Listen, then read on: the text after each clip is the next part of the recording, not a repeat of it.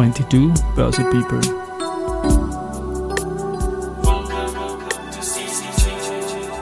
Is now in season 2. Presented by Bader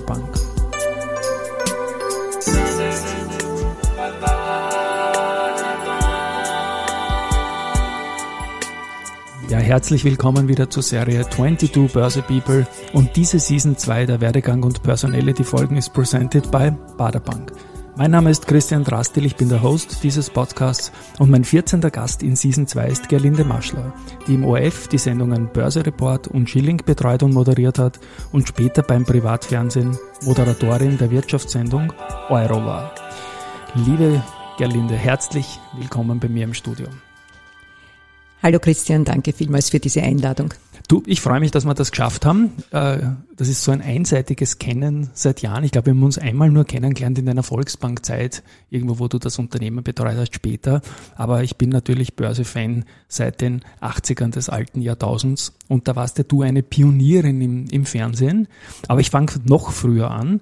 Äh, ich habe es in der Anmoderation gesagt, welche Sendungen da waren, aber wie bist du überhaupt zu dem Thema gekommen als junges Mädchen? Und so hatte ich auch die Kronenzeitung mal genannt, dieses junge Mädchen macht Karriere. Wie kommt man zu Wirtschaftsthemen? Wie, wie hat dich das gefangen, das Thema?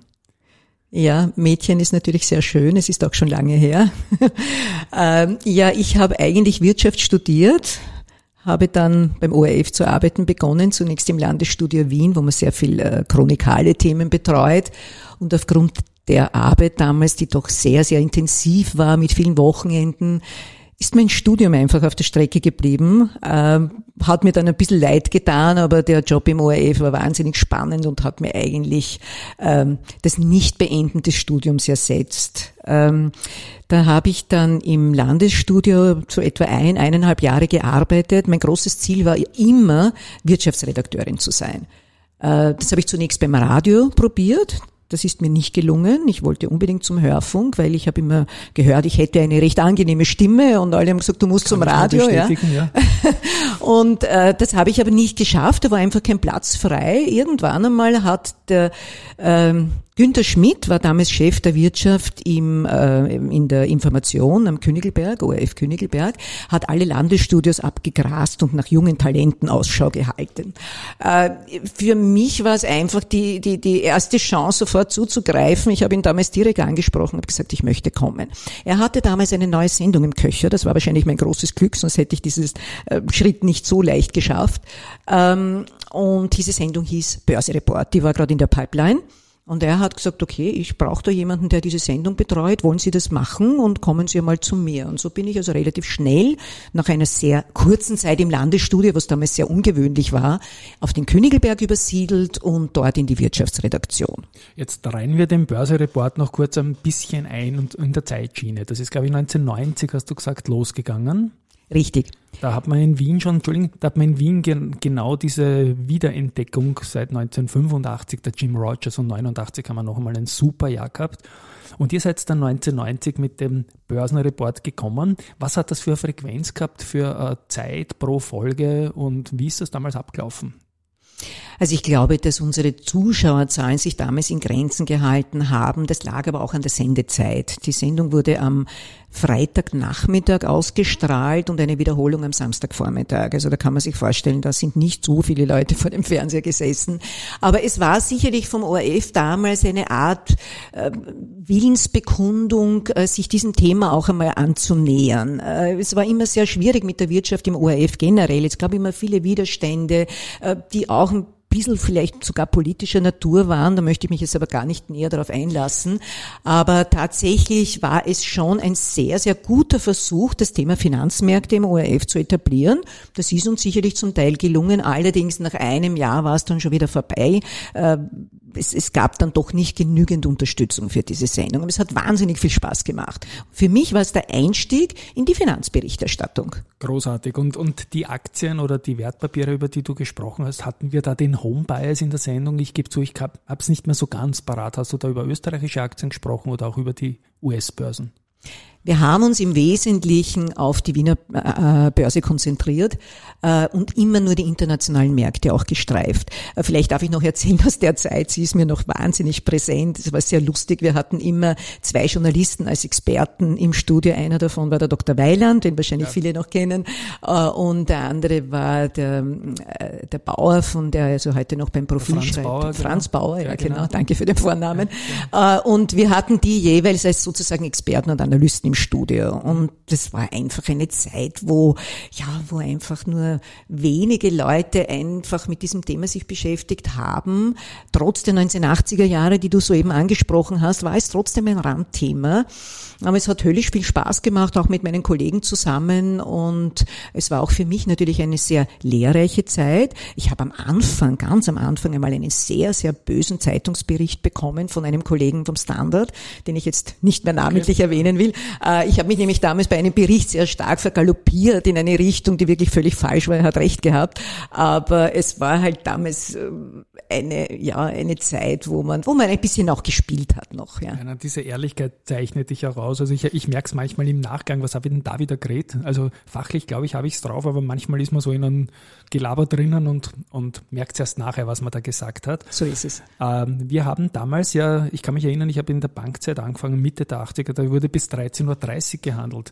In Wien, wenn ich es richtig, glaube ich, in den 1990, 91, als du gesendet hast, hat man bis 15 Uhr nur gehandelt. Das heißt, die Börsianer haben das vielleicht schon in der Freizeit schauen können.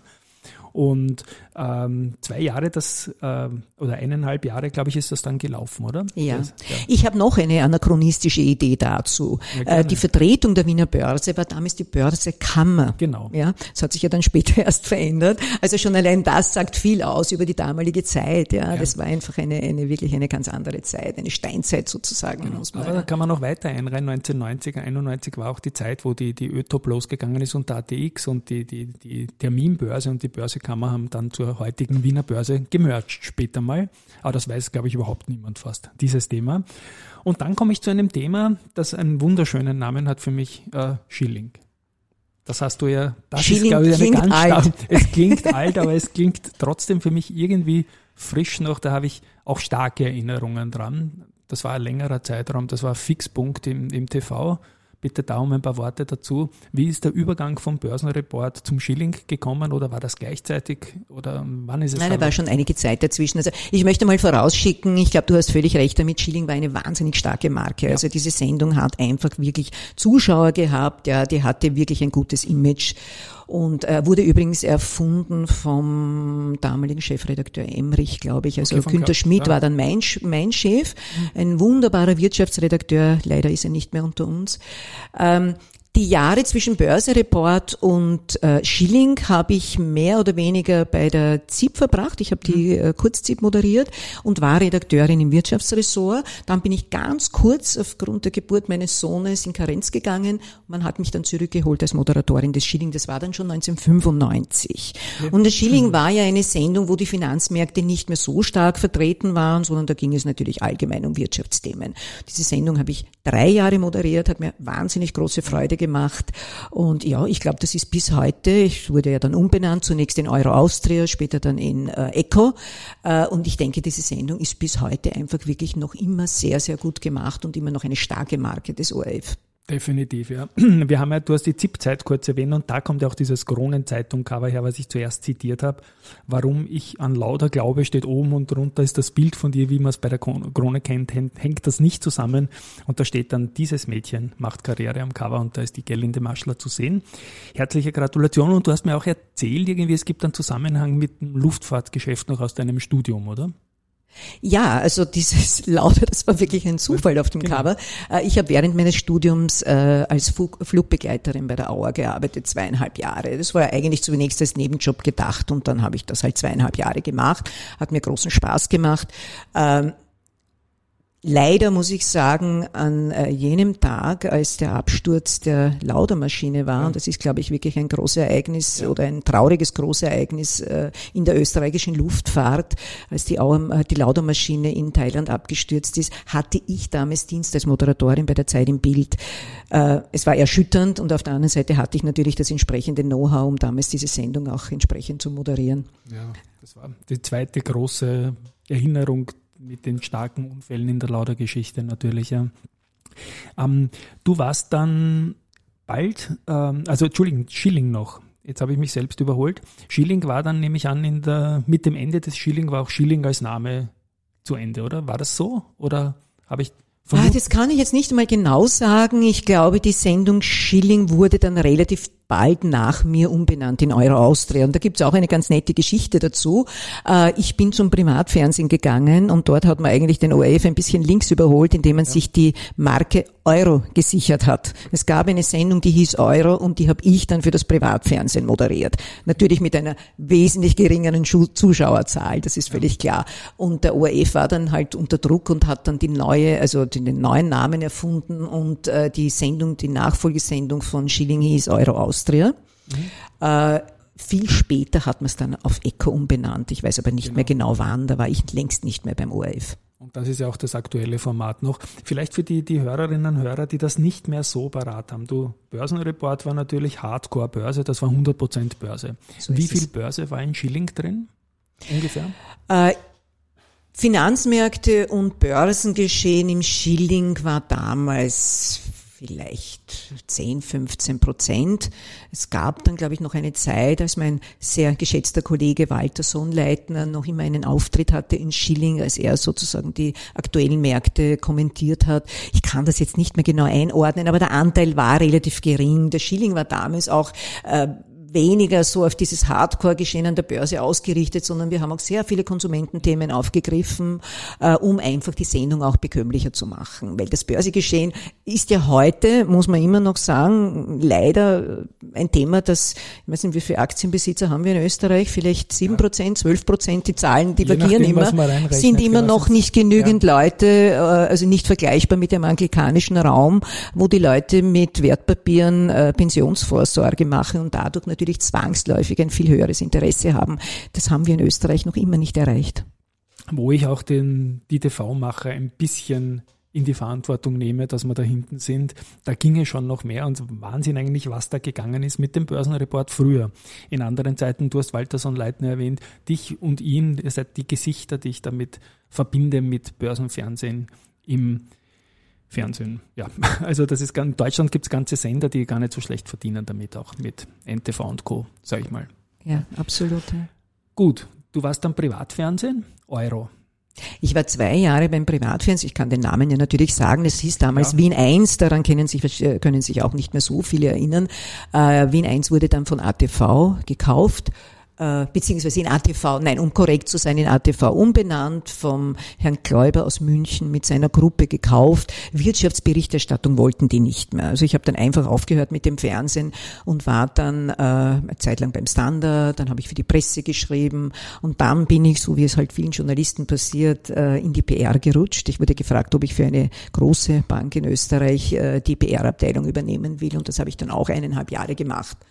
Und danach äh, Können wir die Bank durchaus auch nennen, Volksbanken, es war damals eine gute Zeit für die Volksbanken. Österreichische Volksbanken AG, ja genau. genau. Lange, lange vor der Übernahme durch den genau. österreichischen Staat. Und ich glaube, da habe ich dich dann mal kurz kennengelernt, weil wir auch sehr viel mit den Leuten, vor allem im Zertifikatebereich und so weiter, zusammengearbeitet haben. Und ja, du bist selbstständig seit genau. ewig schon. Ja, ich arbeite mittlerweile seit damals, also seit ich eigentlich bei der österreichischen Volksbanken AG ausgeschert bin, äh, arbeite ich als selbstständige Journalistin, Moderatorin. Ähm, ich schreibe für diverse Medien, Wirtschaftsmedien. Wirtschaft ist natürlich mein Schwerpunkt geblieben. Äh, habe glücklicherweise noch immer relativ äh, gute Aufträge im Bereich Moderation, sprich für verschiedene Firmen. Und ähm, mache so nebenbei auch äh, Pressebetreuung für Unternehmen. Also ich habe mir das so ein Bouquet zusammengestellt, äh, was sicherlich ein Glück war, das größte Glück war der ORF. Ich habe einfach durch den ORF einen Namen und die, die ein bisschen älter sind, die kennen mich heute noch. Und das hilft in Österreich schon sehr, wenn man durch einen Namen ein Entree bekommt. Man hat natürlich dann einen Vorteil und kommt leicht an Aufträge heran. Gar keine Frage. Da habe ich dem Wirtschaftsblatt und auch der erste Group auch einiges zu verdanken, dass die Möglichkeiten damals gegeben hat. Wie hast du den Markt selbst, also als junges Mädchen, wie die Krone geschrieben hat, in den Börsenreport gekommen. Ähm, hast du den Markt immer weiter verfolgt oder gab es da auch mal Phasen, wo du gesagt hast, okay, jetzt mache ich mal was anderes, das interessiert mich überhaupt nicht mehr? Oder bist du am Markt, an der Wiener Börse, an den Weltbörsen immer irgendwie dran geblieben? Privat? Einerseits privat, andererseits natürlich auch beruflich hat mich das seit damals begleitet. Ja. Wiewohl der Einstieg damals wirklich ein Zufall war, aber es hat mich begleitet, es hat mich gefesselt und es fesselt mich heute noch. Es ist einfach ein, ein spannendes Thema. Die Finanzmärkte bilden in Wahrheit immer die Wirtschaft ab, nämlich die Volkswirtschaften. Und das ist eigentlich das Spannende, ja, was sich überall tut. Also nicht nur jetzt bei einzelnen Unternehmen, sondern auch die diversen Einflüsse, die die wirtschaftliche Entwicklung auf die äh, Finanzmärkte hat. Wir erleben das momentan, jetzt nicht gerade in besonders äh, positiver oder wohltuender Form.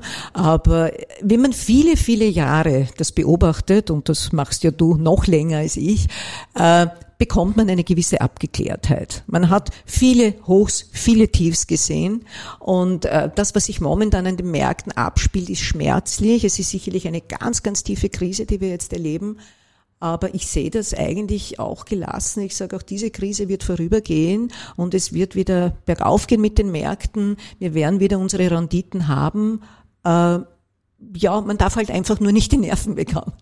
Ich frage an irgendeiner Stelle in meinem Podcast die Leute auch immer, ob sie auch Real Money investieren. Nicht nach der Size, wie viel Geld, aber bist du in Aktien, in Wertpapiere selbst auch investiert ja. gewesen? Ja. Und, und ich bin, ich bin immer ein bisschen investiert gewesen. Also ich habe immer so ein bisschen ein Spielkapital. Ja. Ich kann das auch ganz offen sagen. Also was mich vor ein paar Jahren wahnsinnig interessiert hat, waren die Technologiewerte.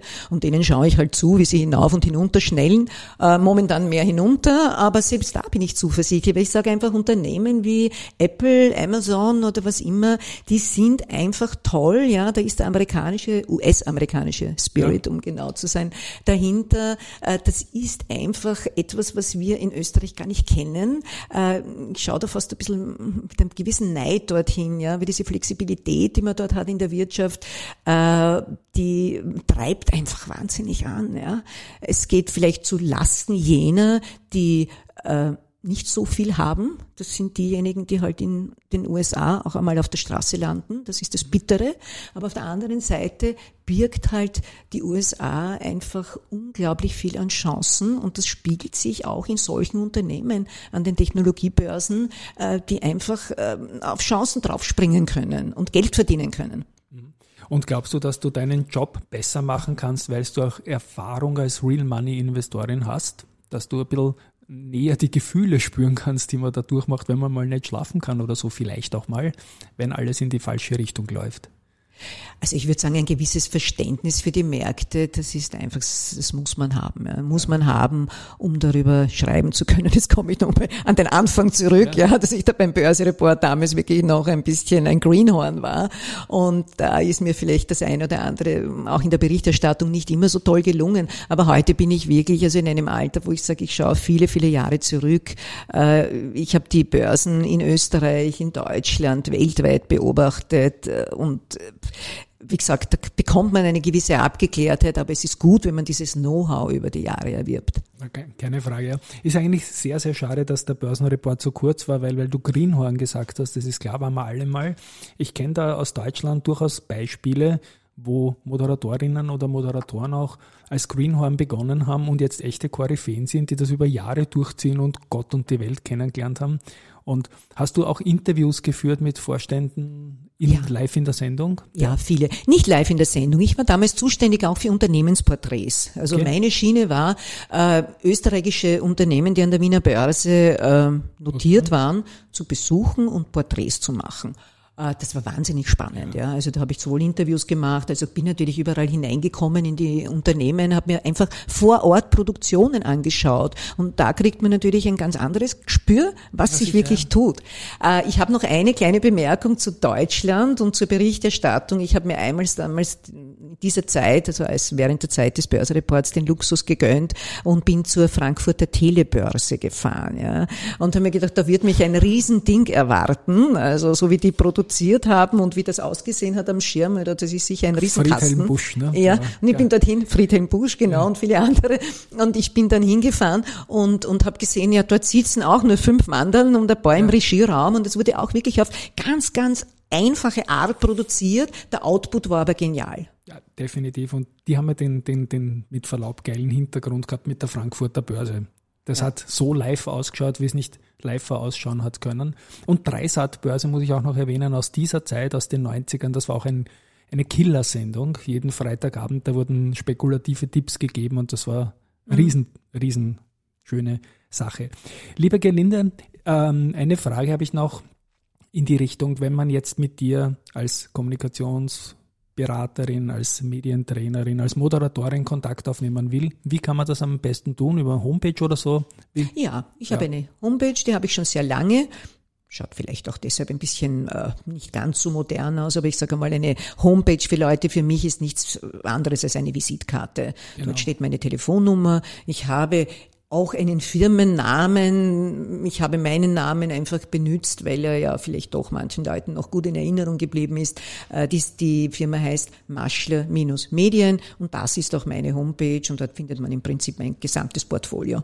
Und wir haben nicht das Aktienportfolio, sondern das Medienportfolio. Das Medienportfolio. Genau. mein das, Aktienportfolio, ich, ja. Das sollte man momentan gar nicht genauer anschauen. Ja, ich habe jetzt überlegt, ob ich kurz diese, diese Schleife mache, aber ich habe es gemacht.